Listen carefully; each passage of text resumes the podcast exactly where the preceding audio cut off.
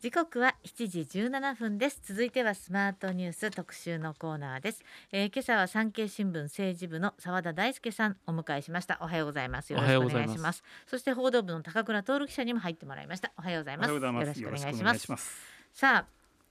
やっぱり国葬からいきますかね。まあ明日ですからね。明日ですからね。はいどうどうですか？これあのちょっとあの産経新聞的にはですね、はい、まあ、国葬は当然やるべきだというスタンスで報じてきました、あの岸田さん岸田総理がおっしゃったように、はい、史上最強の在任期間である経済再生など偉業を達成した諸外国からの敬意と弔意に応える、民主主義の根幹である選挙活動中の非業の死を遂げたということで、はい。はい、まあ、最近政権の中ではですね4番目の、まあ、選挙活動中民主主義の根幹である選挙中に非業の死を遂げたと、テロには屈しないという姿勢を内外に示すということと、まあ、30を超える弔問外交があるということで、うん、これでやっぱりこう安倍外交安倍外交の遺産を継承するということを内外に示すということ。この2つを主に強調している気がしますね。あそうなんですか、はい、史上最長の在任期間と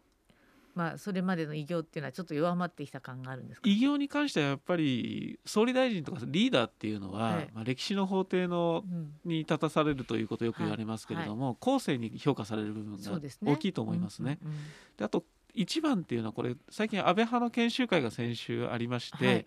安倍派の中ではやっぱり史上最長の任期を務めたということ、ええ、国政選挙に6回勝って、うん、まあ、国民の支持を得て政権を担ってきたという功績があるので、国葬がふさわしいんじゃないかというような言い方を安倍派はしています。で、これちょっとあの誤算だったと言いますか、はい、まあ、支持が得られてないですよね、国民の支持は。保守派の中はやっぱり当然やるべきだっていう声が強いんですけど、まあ、世論調査を見てみると、はい、弊社でも圧倒的に反対っていうのがそうなんですよね。産経新聞の世論調査でも多い、はい、はい、これちょっとやっぱりボタンの掛け違いが最初あってまず、え国会での追悼演説に甘利さんを起用しようとしたこと、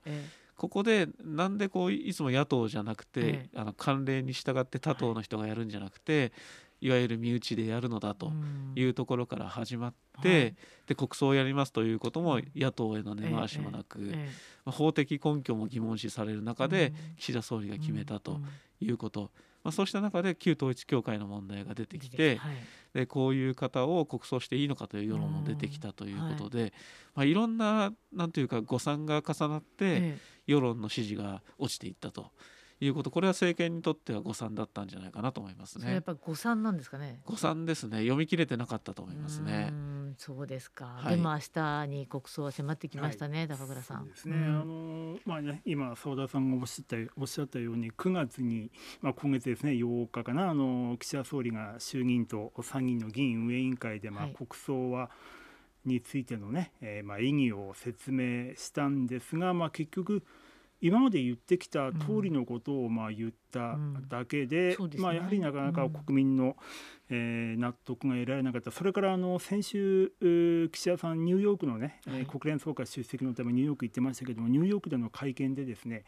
え国葬については改めて丁寧に国民に説明したいと言ってるんですけども説明する時間がないんですよ。まあそんな中でですね、うんまあ、岸田さんもちょっとああいう発言をするというのは、まあ、ちょっと岸田さん自身もある意味追い詰められてる気もするんですけど、まあでもねもう着々とおおとといくらいから各国の要人が、日本に来ていますから、ね。はい、まあ明日はもう粛々と進められるということになるんだと思うんですね。澤田さん、私ね、あの国会の閉会中審査、ちょっと見ていて、えー、立憲の泉代表が言ったことは結構納得だったんですけどもあの過去最長のあの在任期間、はい。でいうと佐藤栄作さんだってその当時は過去最長だった。しかもノーベル平和賞まで受けている、はい、なのにやはり当時の三木総理でしたっけ、はい、はあの内閣法制局と相談して、まあ、法的根拠が乏しいということでこれは無理だと、はい、で諦めた経緯があると。なぜ諦めないんですかってものすごくあの私は納得しちゃったんですけど、あれはちょっと聞きましたね。これはこれはですねなぜ諦めないかっていうと、これ政治的な思惑があるんですよね。あるんですか？はい、これ何かっていうと、結局自民党の岩盤支持層である保守層っていうのは、安倍さんをものすごいある意味では好きなわけですね。そで、その中から国葬をやるべきだっていう声が上がってきて、それを突っぱねて、ええ。例えば、内閣自民党合同葬にしましたと、これ岸田けしからんという話が出てくるわけですね。はい、保守へのですね、ある意味ではあなたたちの声をよく聞いてますよというところで支持をつなぎ止める部分で政治的な思惑があってやろうと思ったというところはこれは言えないけれどもあると思います。そうですよね。はい、だからそうして決めてしまった、あすみません決めてしまったからには、やらないと政治的に大きな傷がつくわけですよね。そこで変更すると。いや国民は結局岸田さんが自民党の内部に向けてこう内部に気を使ってそれをやっちゃあの発表したっていうことに気がついちゃってるんでしょうね。はい、そこまで気がついてらっしゃるんだ気がついてんじゃないですか。まあだから、まあ、やっぱり国民は敏感にそこら辺を感じているから、うん、今のまあ支持率にそれがね出ているのかもしれないんですけど、うんはい、あとどうなんでしょうね澤田さん。まあね、いろいろ言われてますけども、まあ、岸田さんと安倍さんはまあ当選同期ということで、まあ、岸田さんはやっぱり安倍さんが亡くなったことにすごくやっぱりショックを受けててこれはもうあ国葬としてね、送ってあげたいと岸田さん自身が思った。そしてもしくはあもしくはというかまたあの麻生副総裁がね岸田君よこれは理屈じゃないんだよと安倍さんの国葬を迫ったっていうまあ報道もありますけどこれどうなんですか麻生さんが迫ったかどうかっていうのは私は直接は聞いてないんですけれども、うん、やっぱりこの静かに送ってあげたいという気持ちとやっぱり盟友だから国葬ということでは必ずしもないと思いますね。ただし焦ってやってしまったのであれば国のリーダーとして焦るっていうのはちょっと心配かなと思いますので、しっかりと、まあ、国葬と決めたのであれば与野党に根回しをしっかりとして、はい、まあ、国葬をやりますよということを言って了解を取って、こうしたいろんな野党などからの批判が受けないような形を整えた上で発表するということをやるというのがやっぱりこう議会人としては常道だったんじゃないかなとは思いますよね。その辺あの与党の議員の方も根回しは足りなかったこれ独断いいのかと。岸田さんって結構根回しせずにバーンと発表しちゃうことが結構ありて、はい、新型コロナ対策の例えば水際対策でえー、全世界から止めますということも、あの根回しってそんなにな,、なかったんですよね、その時はリーダーシップ強く発揮したというふうに言われたんですけども、リーダーシップと独断っていうのはもうコインの裏表で、支持率が下がってくるとこれ独善的であるっていうふうに言われがちになっちゃうんで、そこは気をつけてやらないといけないですね。ねあのさあのやっぱり岸田さんって聞く力を売りにしてたから、うん、まあ、どこかで何かこの国葬も軌道修正するタイミングってあったんじゃないかなって今になって思うと。もうこれはちょっと軌道修正できなかったで、ね,、きなかったんですか？やっぱり人が亡くなっていることですし、まあ、葬儀の形、えー、大きな決断だと思うんですよね国葬って。やっぱり吉田茂さん以来2回目ですし。でも拙速でしたねあれね、はい、これはそうですね。根回しは足りなかったと思いますね。ですね。だって安倍さんが、まあ、亡くなっててから確か6日後くらいに岸田さんがもう国葬するというふうにね発表しちゃったので、うん、ほとんどやっぱり根回しなく、まあ、発表しちゃったと思うんですよね。それでもまあ、総理があ国葬をやるって言っちゃったからということで今度はもう官僚組織、まあ、特に内閣法制局なんかはもう大慌てでですねそれでまあ結局この4項目のまあ理由みたいなものが出てきたのかなとも思うんですけどもね、はい、かなり内閣法制局知恵絞ったと思うんですけどね。さらに言うとですね、あの保守層からも岸田さんが根回ししなかったことによって、国葬に対する批判が盛り上がってしまったわけです。そうするとなんで岸田さんは根回ししなかったのと保守からの不満もしっかりと国葬をやる理由をしっかりと説明できない岸田さんに対するフラストレーションもたまって、かえって逆効果になった可能性もありますよね。そうなんですか、はい、なかなか政治ってやっぱ根回しって難しいんだなと思いますけれども、はい、でももう一つやはり、まあ、選挙活動中の非業の死ではあるんだけれどもこれがかなり私的怨恨。はい、テロリストなのかと言われると、やっぱりこの山上容疑者ですか、はあのかなり個人的な怨恨であったということで,、テロリストと言ってよいのかという議論もあるので、そこの、そこの突っ込みどころがを与えてしまったのもちょっと良くないのかなと思いますね。すねしかもこの安倍さん本人が統一教会とかなり深く関わっていたのではないかという報道になってきて、はい、でそこの調査についてももう亡くなった方だからといってこう蓋をしてしまった岸田さんこれに対しても不満っていうのはありますよね。これ保守にもありますね。あ保守にもあるんだ。あの安倍さんの元秘書の方が、あのネットで発信してるんですけれども、私統一教会の方と会ったことないですって言うんですね、で深い関係じゃないって主張するんですね。であれば、岸田総理もですね、しっかりと安倍さんは関係薄かったあるいはなかったということをしっかりと説明すればいいのにというふうな保守論壇の方も結構いて、それをやらない岸田さんに対する不満が保守サイドにもあります。で逆にこうね、リベラルサイドといいますかあのそちらの方々も説明しない岸田さんに対してフラストレーションをためていて、うん、まあ、両サイドから岸田さんは攻撃されていると。いうようなのが現状だと思います。結局何もかもうまくいかなくなっちゃったっていうそんな感じなんですか？なんか黙ってるだけで何もしない人だという印象を持たれてるとこれ両方から攻撃されることになってきますよね。そうですか。ですからあの、ね、これ毎日新聞の調査ですけど、うん、その安倍元総理と統一教会旧統一教会のね、うん、関係は調査すべきって思ってる人たちが68%、まあ、7割ですよね。あのね今澤田さんおっしゃったように岸田さんは安倍さんが亡くなってしまったから、うん、なかなか調査するのは限界があるというふうに言ってますけども、まあ、安倍事務所の人たちにねそれは資料、ま、あるんですもんね。うん、あのありますね。うん、あの安倍事務所の人たちに資料を提出してもらえばですね、ある程度これ調べられることなんですね。でも今おっしゃったみたいに、元秘書の方が関係薄かったって言ってもなんか説得力に欠けちゃうところありますよね。まあ、悪魔の証明になってきますよね。ないことは証明できないので、ここはちょっと、まあ、そういうところも懸念して調査しないということになってるんだと思います。そうかなかなかこれあの尾を引いちゃって、まあ、支持率も下がって、はい、国葬反対が過半数なので、まあ、ただ明日の国葬は実施されるわけですから。実施されます、はい、で今日からですね、あの弔問外交ということで、はい、いろんな首脳と岸田総理の会談があります、ね、はい、じゃあ後半そのお話などを伺いたいと思います、えー、今朝の特集のコーナー産経新聞政治部澤田大輔さんお迎えしています、えー、後半も、えー、政治部高倉徹記者と一緒に、えー、お伝えしてまいりますのでよろしくお願いします。よろしくお願いします時刻は7時42分です。続いてはスマートニュース特集パート2今朝は産経新聞政治部の澤田大輔さんお迎えしています。後半もよろしくお願いいたします。よろしくお願いします、えー、そして報道部高倉徹記者も一緒にお願いいたします、はい、よろしくお願いします。あのー、まあ、国葬が明日に迫ってきました、まあ、これ弔問外交がかなり期待されていたんですけれどもあのー、まあ、蓋を開けてみたらカナダのトルドー首相が、まあ、ハリケーンの対策のため来られなくなってしまった、はい、これ G7 のあのトップの人が結局一人も来なくなったっていうのはやっぱり弔問外交としては痛手なんですか？これは残念だなっていうのはありますよねやっぱり。また直前にイギリスのね、はい、エリザベス女王の国葬が行われて、ねはい、まあ、そちらが大々的に弔問外交の舞台となって、えー、今回日本としてはどうなんだろうなっていうのは、あの考えられてしかるべきところだろうと思いますね。まあ、ただこう海外からいろんな弔意が寄せられるにあたって、ええ、やっぱりこうこちらの姿勢、はい、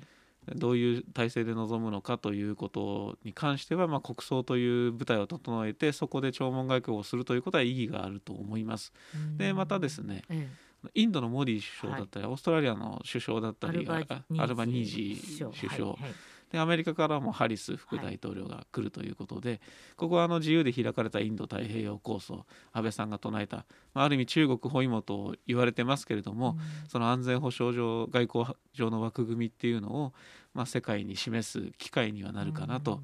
いうふうに思いますね。うん、うん、あのーすごく単純な質問なんですけど例えばこれが内閣自民党合同葬だったとしたら、はい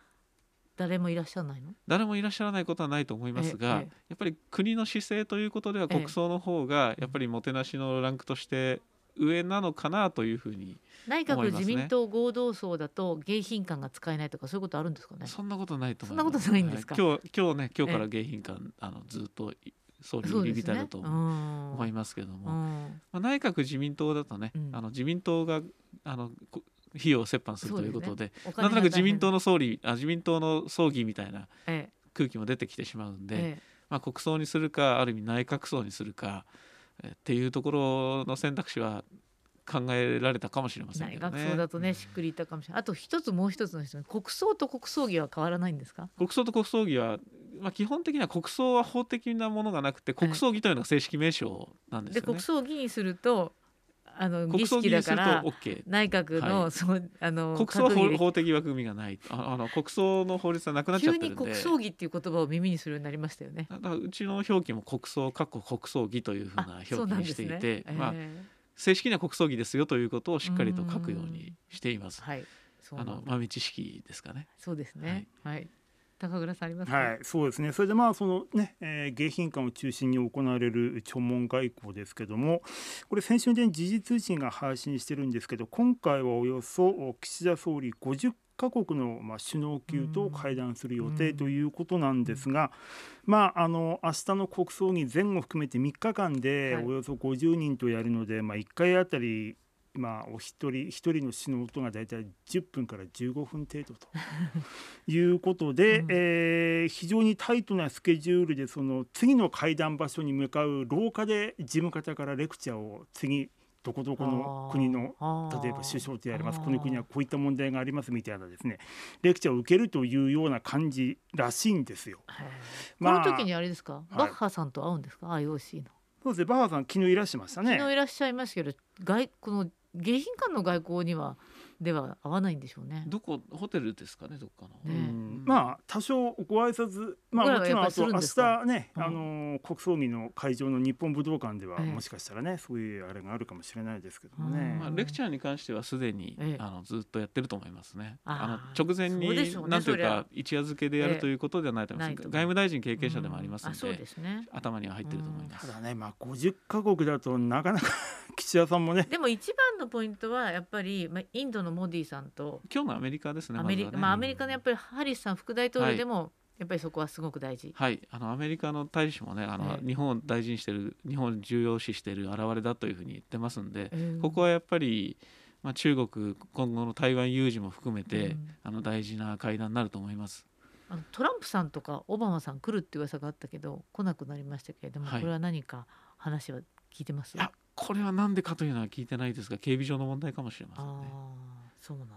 まあ、トランプさんは今ねあのアメリカでいろいろこう訴訟を起こされたりですね、してますから、まあ、なかなかちょっと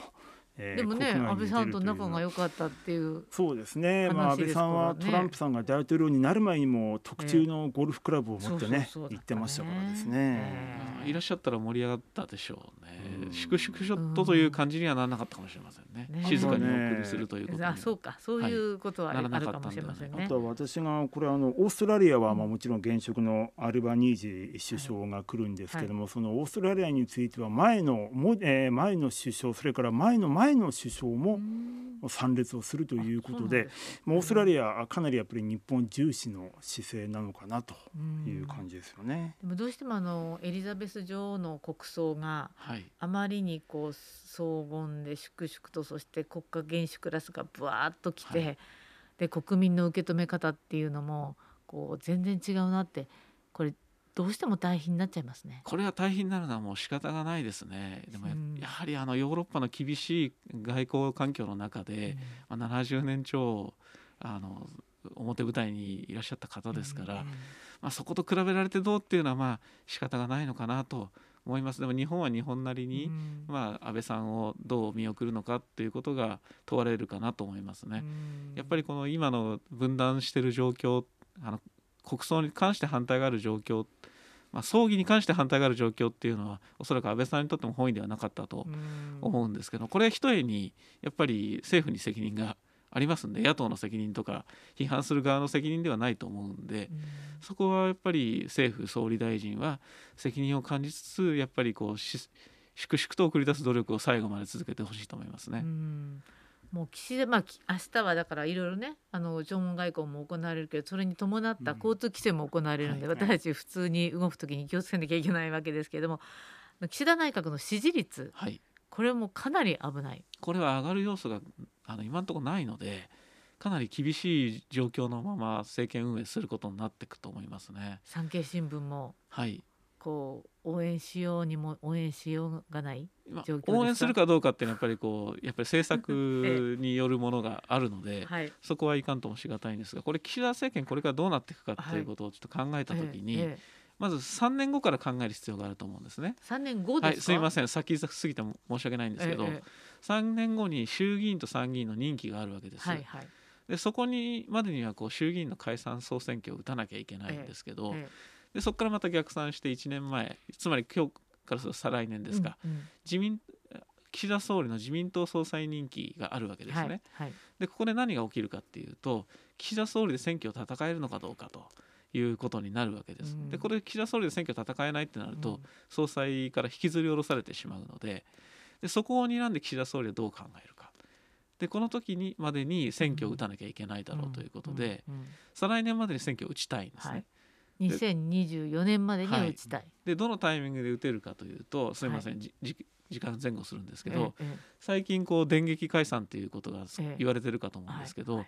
まず政治的にはですね一票の格差を是正する、まあ、聞いたことあると思うんですけど、10増10減の公職選挙法改正案、これを通さないと政治的にはやりにくいですよね、違憲状態だと言われかねないので,、で岸田総理無責任だと言われかねないんでなかなか直近の選挙は打ちにくいんです。でこれが通るのはいつなんですこれは今度の国会10月3日召集の国会の中のどこかで通ると思うんですが、はいはい、これ周知期間っていうのがあって、ええ、法律が通ったと大体1か月ぐらいですかね、はい、その間周知期間っていうのがあってその1か月間も打ちにくいわけです。結構年内は厳しい。年内はなかなか難しい。11月まで周知期間があったとしてその後12月にはあの来年度予算の編成作業っていうのがありますんで、はいえ、それが終わるまではどうしても選挙しにくいと。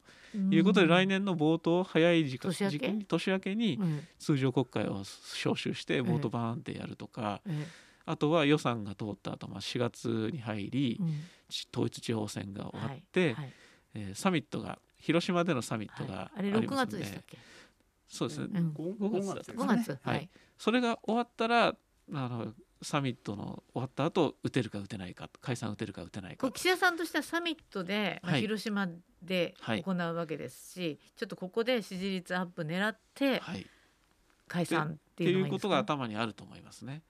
そこで勝てば、あの先ほども申し上げた総裁選挙の再選が見えてきて長期政権が見えてくると。でも現実的には厳しい。このまま低支持率だと選挙に勝てるかどうかわからないので選挙を打てないままずるずるいって総裁選挙でこの人で勝てるのかと。ただですね、こう野党が今の状況で分断された状況ですので、立憲民主党と日本維新の会がだんだん支持率等も拮抗してきていて、どっちが勝つか分かんないっていう状況っていうのは自民党にとってはこれいいことなんですね。うん、安倍さんの勝利の方程式っていうのは保守層っていう岩盤支持層をガチッと固めた上で野党を分断して勝つというのが安倍さんの上党首なんで岸田さんそれ間近で見てますんで、うん、この手法いいなと思ってるはずなんですね。だからどこかで局面を変える解散の機会を伺ってると思います。澤、うん、田さん自身は、はい、いつ来ると思いますか？私来年だと思いますね。来年の来年のまあサミット後かなと、まあ、野党がこの状況であれば。サミット後かなと、はい、冒頭でやったらこれ勝負師だなと思いますね、高倉さんは？ね、僕は来年の通常国会冒頭もありえるのかなとまあ、ある意味岸田さん勝負師的なところもねある方ですので、そうなんですか、まあ、過去にね通常国会冒頭解散というのは確かありましたね過去にね。だからあの前例がないわけではないんですね。ただ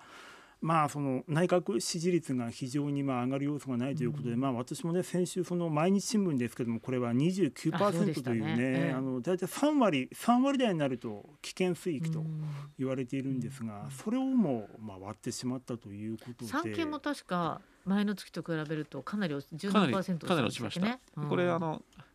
青木幹雄さんっていう参議院の偉い方、はい、参議院議員会長いたんですけど、はい、参議院のドンって言われたんですけど、の法則でしたっけ、はい、はい、内閣支持率と政党支持率を足して5割切ったらその政権は長くないということで、毎日新聞の数字時事通信の数字だとあと5ポイントとか3ポイントとかなんですよね。そこまで来てるので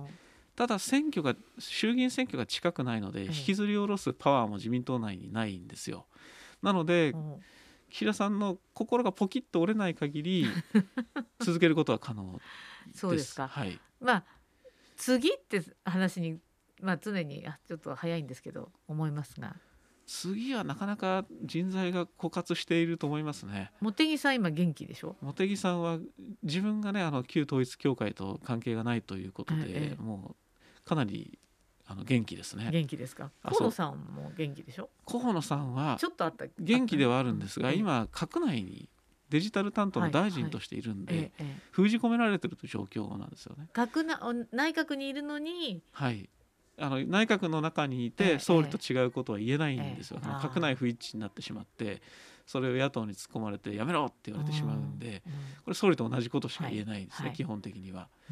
結構難しい立場にいるんで、これは高市早苗さんも同様なんですよね。あそうですね。かなりフラストレーションは溜めてると思いますけども閣僚なんで言いたいことをぐっとこらえて我慢してるという状況ですね。そうか。となると菅さん？菅さんはですねこれ先ほど高倉さんともあの雑談で話したんですけど、安倍さんが政権復帰するまであの5人総理またいでるんですね。要はあの、福田さん麻生さん鳩山さん、菅さん野田さんってまたいでて、それでやっと復帰できてるんですぐにってことにはならないと思います。ただなんで菅さんが待望論というかなんというか待望論がある待望論というかですね、まあ、岸田さんってと違って菅さんは働いていたよねっていうような今になってね。のがあるんですけども1年だけどって、はい、だからこうイメージとしてですよ、あの働かない人に対する働く人のという対立軸が一つ生まれてるんだろうなと思います。なので菅さんに近い議員菅さんが支える新総理という対立軸が出てきた時に、うん、岸田さんの支持率は下がってくる可能性がありますね。やっぱりこう支持支持率っていうのはあの、うん、受け皿がないとなかなかそこまで下がらないものなので、野党が野党が受け皿になりえない以上自民党の菅さんが支える仕事しそうな人っていうのが出てきた時に結構岸田さんは厳しい状況になるかもしれません。まあ、あの菅さんはね趣味が仕事と言われている方ですから、あの非常にまあ真面目な方なんですけどただね澤田さん菅さんは無派閥じゃないですか。はいそこら辺どうなんですかねその勉強会作るとか言われてるけど菅グループは作らないっていうふうに最近の番組で言ってましたね。ねぱグループ作っちゃうとやっぱりこう政策が凝り固まっていくと思ってるみたいなんですね。やっぱりこう一個一個の政策で今回円安なんで外国人訪日外国人増やしたりとか、農産物の輸出だったりとか、円安メリットある政策をやれっていうふうに言って人を集めて圧力かけていくみたいな、そういうやり方が念頭にあるみたいですね。だから安倍さんを最初第一次政権で立てた時も、再チャレンジ議連っていうなんていうか再チャレンジという政策を一つの塊にして議員を集めて安倍応援団みたいなのを作った経緯がありますんでそういうふうなことをイメージしてるんだと思います。でも今話伺っただけでも永田町空気悪そうですね。空気はよどんでるかなって感じがします。ですよね。はい。今のお話聞いただけでなんかうわっていう、ね、すっきりと政権一丸となって頑張ろうって感じではないですね。あの、ね、安倍派も国葬が終わって、うんええ。誰がリーダーになっていくかっていう暗闘があるでしょうし。そうですよね。安倍派もどうなるのかって、これも大事なことですね、はい、しばらく集団指導体制になるかもしれませんが名前は変わるかもしれないかなと、うん、誰々派という名前が変わる可能性はちょっとあるかなという気はしています。そうですか、えー、またぜひいらして、はい、あのその辺のお話も伺いたいと思いますが、えー、今朝は産経新聞政治部澤田大輔さんにお話を伺いました。ありがとうございました。ありがとうございました。そして報道部高倉徹記者にも入ってもらいました。どうもありがとうございました。まえー、時刻はまもなく7時59分です